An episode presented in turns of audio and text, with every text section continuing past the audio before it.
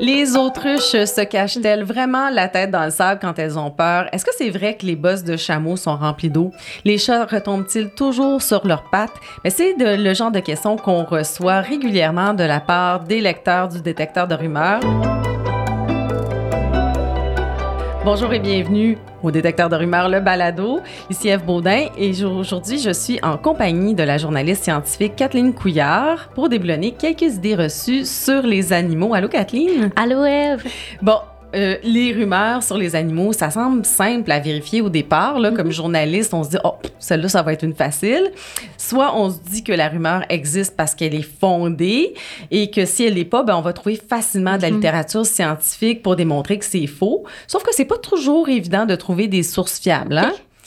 c'est pas c'est pas facile. Des fois, c'est pas facile non plus de trouver euh, l'origine de la rumeur. Ouais. Mais c'est important d'essayer de s'en approcher le plus possible. Ça, ça, nous renseigne sur la crédibilité de cette rumeur-là. Euh, ça nous donne des idées des choses qu'on va avoir à les vérifier. Puis ça nous aide peut-être à comprendre pourquoi cette rumeur-là est si persistante. Oui, puis c'est une des particularités du journaliste de mhm. vérification des faits, le type de journaliste qu'on fait au détecteur de rumeurs, c'est toujours remonter à la source de la rumeur, bien comprendre d'où ça peut venir. Est-ce que c'est fondé tout ça là? Oui, oui, oui, exactement. Mais c'est pas toujours facile. Non. Euh, dans ce cas-là, ce que j'ai fait, c'est j'ai commencé par faire une recherche euh, sur Google. Mm-hmm. Parce que ça nous permet de voir un peu qu'est-ce qui a été écrit sur le sujet, puis ça nous donne des pistes à vérifier. Mm-hmm. Euh, puis c'est d'ailleurs comme ça que je suis tombée sur un personnage qui s'appelle euh, Pline l'Ancien. Donc, je suis partie d'un sujet animalier et là, je me suis retrouvée à faire un petit détour par l'histoire des sciences. Ah, en effet. Donc, Pline l'Ancien, qui est Pline l'Ancien? ben, c'est un naturaliste et un écrivain romain du premier siècle avant Jésus-Christ. Oh, ça date. Oui, donc cet homme-là, ce qu'il a fait, c'est écrire une encyclopédie en 37 volumes qui s'intitule Histoire naturelle. Donc, pour oh. décrire un peu euh, euh, la nature comme il la voyait à son époque. Ouais. Et euh, donc, sur Internet, on peut trouver des extraits d'ailleurs de, de, son encyclopédie là, qui se sont rendus jusqu'à nous. Et ça, c'est fascinant en soi. Là. Oui, oui, ben, c'est bien d'avoir accès à ces textes-là qui sont très, très anciens. Oui. Et donc, dans son encyclopédie, il décrit les autruches de la façon suivante. Il dit euh, Leur stupidité n'est pas moins singulière. Elles s'imaginent avec un corps si grand que lorsqu'elles ont caché leur tête dans les broussailles, on ne les voit plus. Oh! D'accord. Mais si je comprends bien, l'expression se cacher la tête dans le sable, ça vient pas vraiment de lui. Comment ça s'est rendu jusqu'à nous, cette expression-là? Euh, ben, pour en savoir plus là-dessus, il a fallu que j'aille fouiller un peu dans le domaine de la linguistique. Donc, par exemple, euh, je suis tombée sur un dictionnaire des expressions anglaises où on, prend différentes expressions, on dit d'où ça vient, quand est-ce qu'on depuis quand c'est attesté qu'on les utilise.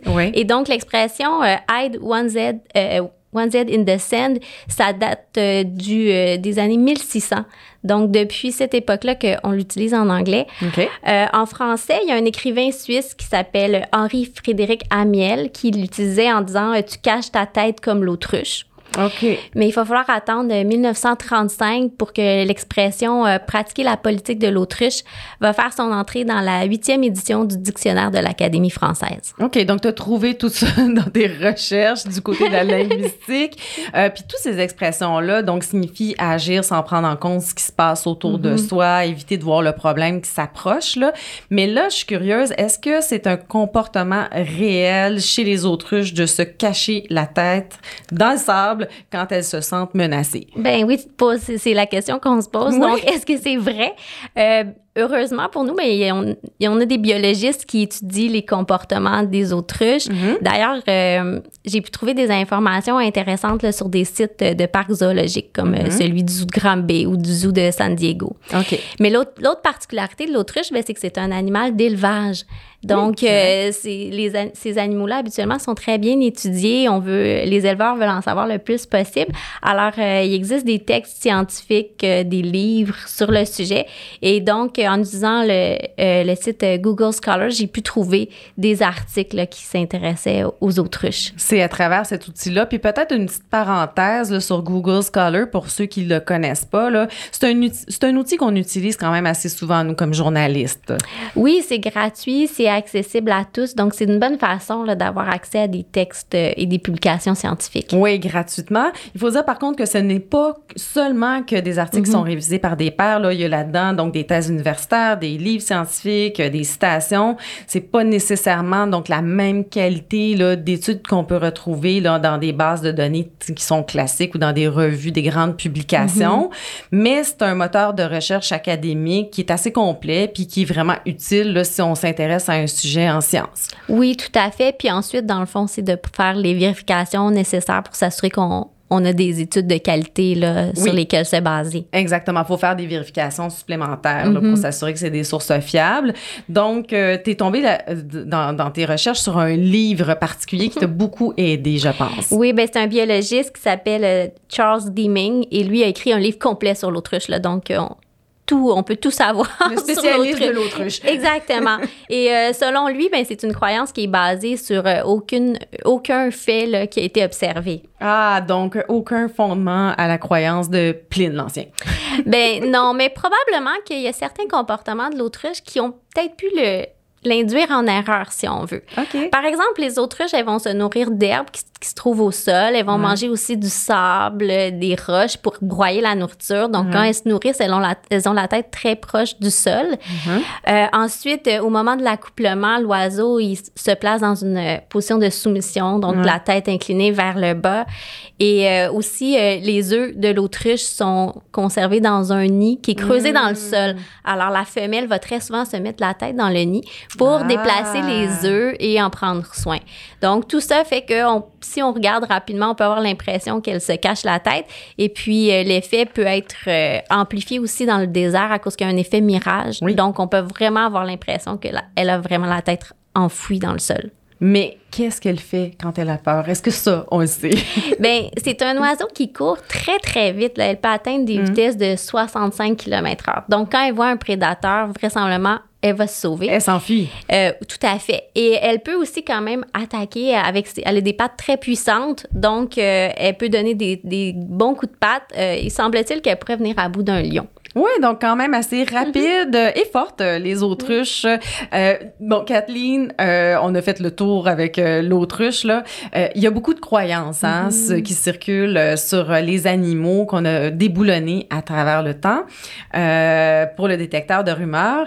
Et c'est intéressant parce que c'est quand même des sujets là, qui, qui plaisent toujours, qui sont assez populaires auprès de nos lecteurs. Oui, là, ça plaît autant aux jeunes qu'aux adultes, ces sujets-là. Oui, puis souvent, c'est des, des sujets insolites ou c'est des mm-hmm. idées reçues qu'on n'a pas vraiment tenté de re-questionner. Là, je pense qu'il y a bien des gens qui pensaient que c'était vrai, de cette histoire-là, des, des autruches. Euh, et puis, ce qui est le fun, c'est que ça nous permet aussi d'aborder, euh, par exemple, dans nos formations qu'on mm-hmm. fait dans les écoles, ben, d'aborder la désinformation, mais avec un angle plus léger, hein, plus humoristique. Oui, ben c'est des sujets toujours un peu mignons et pas très polarisants. Eh, tout à fait. On est bien d'accord. donc, euh, deuxième sujet, donc, une idée reçue fort commune à laquelle on s'est intéressé, c'est celle qui veut que les, les bosses du chameau soient remplis d'eau. Est-ce que c'est vrai ou non? ben, ça serait vrai que ça serait pratique. Hein? Il vit dans le désert. Puis euh, on sait aussi qu'il peut vivre, euh, il peut passer quand même une semaine sans boire. Oui. Mais c'est pas les bosses qui sont responsables de le garder hydraté, c'est plutôt d'autres particularités qu'il a, notamment ses globules rouges. Euh, leur forme qui est particulière leur permettre de transporter de l'oxygène, même dans un sang qui est très visqueux et très épais. Et euh, ces globules rouges-là aussi sont capables d'absorber quand même plus d'eau que, par exemple, une cellule humaine sans éclater. Ah. Donc, ça, c'est déjà un avantage. L'autre chose, c'est que ces cavités nasales sont capables de retenir l'humidité qu'il y a dans l'air qu'il inspire. Il va expirer un air qui est beaucoup plus sec et globalement, donc, il va pouvoir euh, aller chercher plus d'humidité comme ça. OK, donc même s'il respire dans le, dans le désert, pour lui, ça, ça, c'est cette fonction-là, qu'il y a cette capacité-là en réalité. Oui, oui, donc euh, très bien adapté à son environnement. À son environnement, oui. Mais à quoi servent les bosses du chameau? Ben, en fait, elles sont remplies de gras. Alors, c'est une, c'est une réserve euh, énergétique. Euh, et le chameau, grâce à ça, il peut rester 5 mois, 4 à 5 mois sans manger. Mais au fur et à mesure qu'il va utiliser euh, ses réserves, ben, ses bosses vont se, se, dégonfler. Il va avoir un jour à aller les, aller chercher d'autres énergies là, éventuellement. Euh, ce qui est intéressant, c'est que le dromadaire, qui a seulement une bosse, a les mêmes capacités de stockage qu'un chameau. Donc, euh, deux ah. bosses, c'est pas plus efficace qu'une seule. Et puis, euh, on peut se demander pourquoi stocker du gras sur le dos. Hein? La plupart des mammifères vont stocker plus au niveau de, de l'abdomen. Mais c'est qu'en fait, en, en, les plaçant à cet endroit-là, ben, ça protège le chameau des rayons chauds du soleil et donc ça, ça limite l'augmentation de sa température corporelle. Wow. Donc, encore une fois, un animal très, très, très bien adapté à son environnement. Euh, dernier sujet pour aujourd'hui, animalier. Donc, euh, on dit souvent que les chats retombent toujours sur leurs pattes. Est-ce que c'est vrai? Bien, c'est vrai qu'ils ont une très bonne capacité à s'orienter et à bouger dans l'espace. Hmm. C'est parce qu'ils ont un, réflexe particulier qui s'appelle le réflexe de redressement, qui hmm. leur permet de s'orienter dans les airs pour vraiment euh, atterrir sur leurs pattes. C'est un, c'est un réflexe qui se développe quand même tôt. Vers 3 à 4 semaines de vie, on commence à le voir et vers 7 semaines, là, c'est, c'est bien maîtrisé. Et hmm. donc, euh, le chat, quand il utilise ce réflexe-là, il va faire appel à ses yeux, mais aussi à son système d'équilibre qui est dans l'oreille, là, ce qu'on appelle l'appareil vestibulaire. OK. Puis il y a aussi l'anatomie des chats là, qui est pour quelque chose. Hein? Oui, ben ils ont, euh, par exemple, ils ont des clavicules flottantes, euh, une colonne vertébrale très, très flexible. Et donc, ça, ça leur permet là, de se, se plier d'une façon à ce que le, le, l'avant de leur corps peut tourner sur un axe différent de l'arrière de leur corps. Donc, en repliant les pattes avant, en étirant les pattes arrière, ils peuvent faire euh, différents mouvements qui vont leur permettre de faire vraiment un 180 degrés dans les airs là, pour atterrir sur les pattes et amortir leur chute. OK. Puis des fois, on dit là, que pour ralentir leur chute aussi, ils aplatissent hein, leur corps. Donc, ça fait une espèce de parachute. Est-ce que ça, c'est vrai? Oui, tout à fait. Bien, déjà, ils ont un, ils sont un, ont un poids plutôt faible. Mm-hmm. Et donc, euh, en s'aplatissant comme ça, là, ils vont faire une résistance à l'air, euh, comme tu dis, comme un parachute. Oui, c'est ça. Et c'est quand même efficace parce que si on prend un chat et un humain qui tombe d'un cinquième étage, ben, le chat va, euh, va atterrir à 97 km à l'heure, alors qu'un humain, ça va être 193 km à l'heure. Wow. Donc, une bonne différence. Une très bonne différence. Et donc, est-ce qu'on sait quelles sont les chances de survie d'un chat qui tombe? Moi, je, petite anecdote, j'ai un chat mhm. qui est tombé pas une fois, mais deux fois d'un cinquième étage sans trop de dégâts. Mais évidemment, c'est une anecdote. Hein? Euh, est-ce qu'il y a des études qui ont été faites à ce sujet-là? On va quand même pas jeter des, des chats pour voir. Non, effectivement, ça serait peut-être pas très éthique de faire ça. Mais cela dit, quand un chat tombe d'un immeuble, souvent, il va aller voir le vétérinaire. Alors, donc, euh, il y a des scientifiques qui ont fait un recensement des cas de chats mhm. qui euh, se sont retrouvés chez le vétérinaire après avoir tombé d'un immeuble. Mhm. Et on a pu, euh, comme ça, faire des, des statistiques là, sur les risques de blessures, les chances de survie. Et donc, euh, ce qui ressort de ça, c'est que les chats survivent environ à 90% des chutes. Ah. Donc, c'est quand même un bon taux, mais il y en a malheureusement qui n'y survivent pas.